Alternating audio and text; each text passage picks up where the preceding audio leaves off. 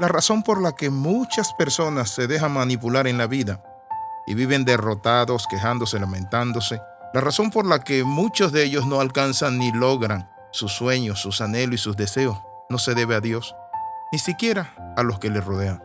Se debe a su pobre, vacía mentalidad.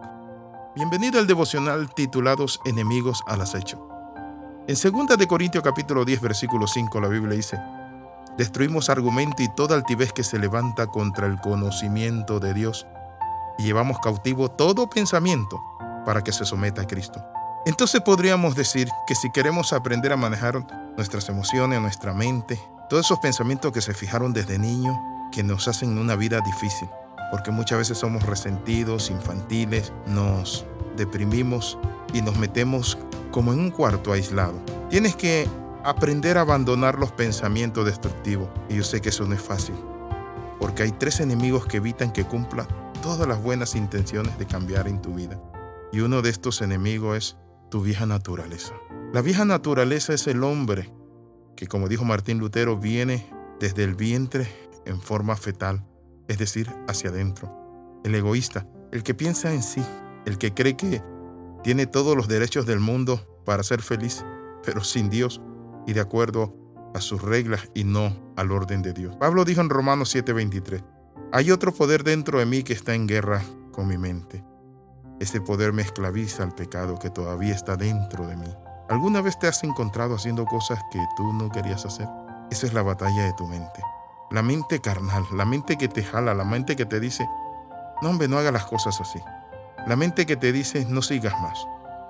Pero hay muchas personas que lastimosamente viven de acuerdo a su mente. La Biblia dice que si tú vives de acuerdo a tu mente pecaminosa o sárquica, no vas a poder agradar a Dios. Entonces allí donde nosotros necesitamos tomar carta en el asunto y someter nuestra mente, transformarla, leer la palabra y entender y creer que Dios cambia los tiempos y que nuestro Padre Celestial nos llamó a trascender. El segundo enemigo es Satanás. Satanás no te puede obligar a hacer nada, pero puede hacerte sugerencia, tentarte, mostrarte opciones. Pero la palabra del Señor nos dice a nosotros que Él fue derrotado. Pero sin embargo, la Biblia dice que este mundo anda conforme al príncipe de la potestad del aire. Así opera Él en el mundo. Y lo opera de una manera natural, haciéndole ver a la gente que las cosas mundanales no son nada, que realmente son exageraciones de los cristianos, pero los cristianos creemos en Cristo y sabemos que Él es nuestra fortaleza. El tercer enemigo es el mundo. El mundo tiene su sistema de valores y busca cada día atraernos.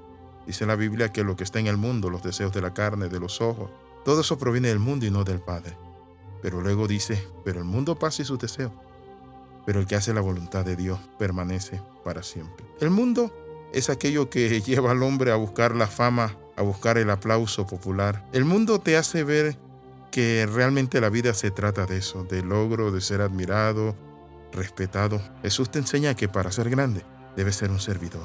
Un líder de éxito necesita ser un servidor de todo. Por eso es interesante eso.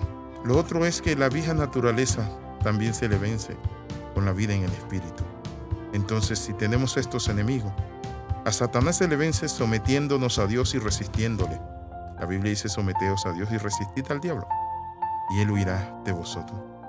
¿Cómo está usted luchando esta batalla? Mira lo que dice en 2 Corintios 10 del 3 al 5.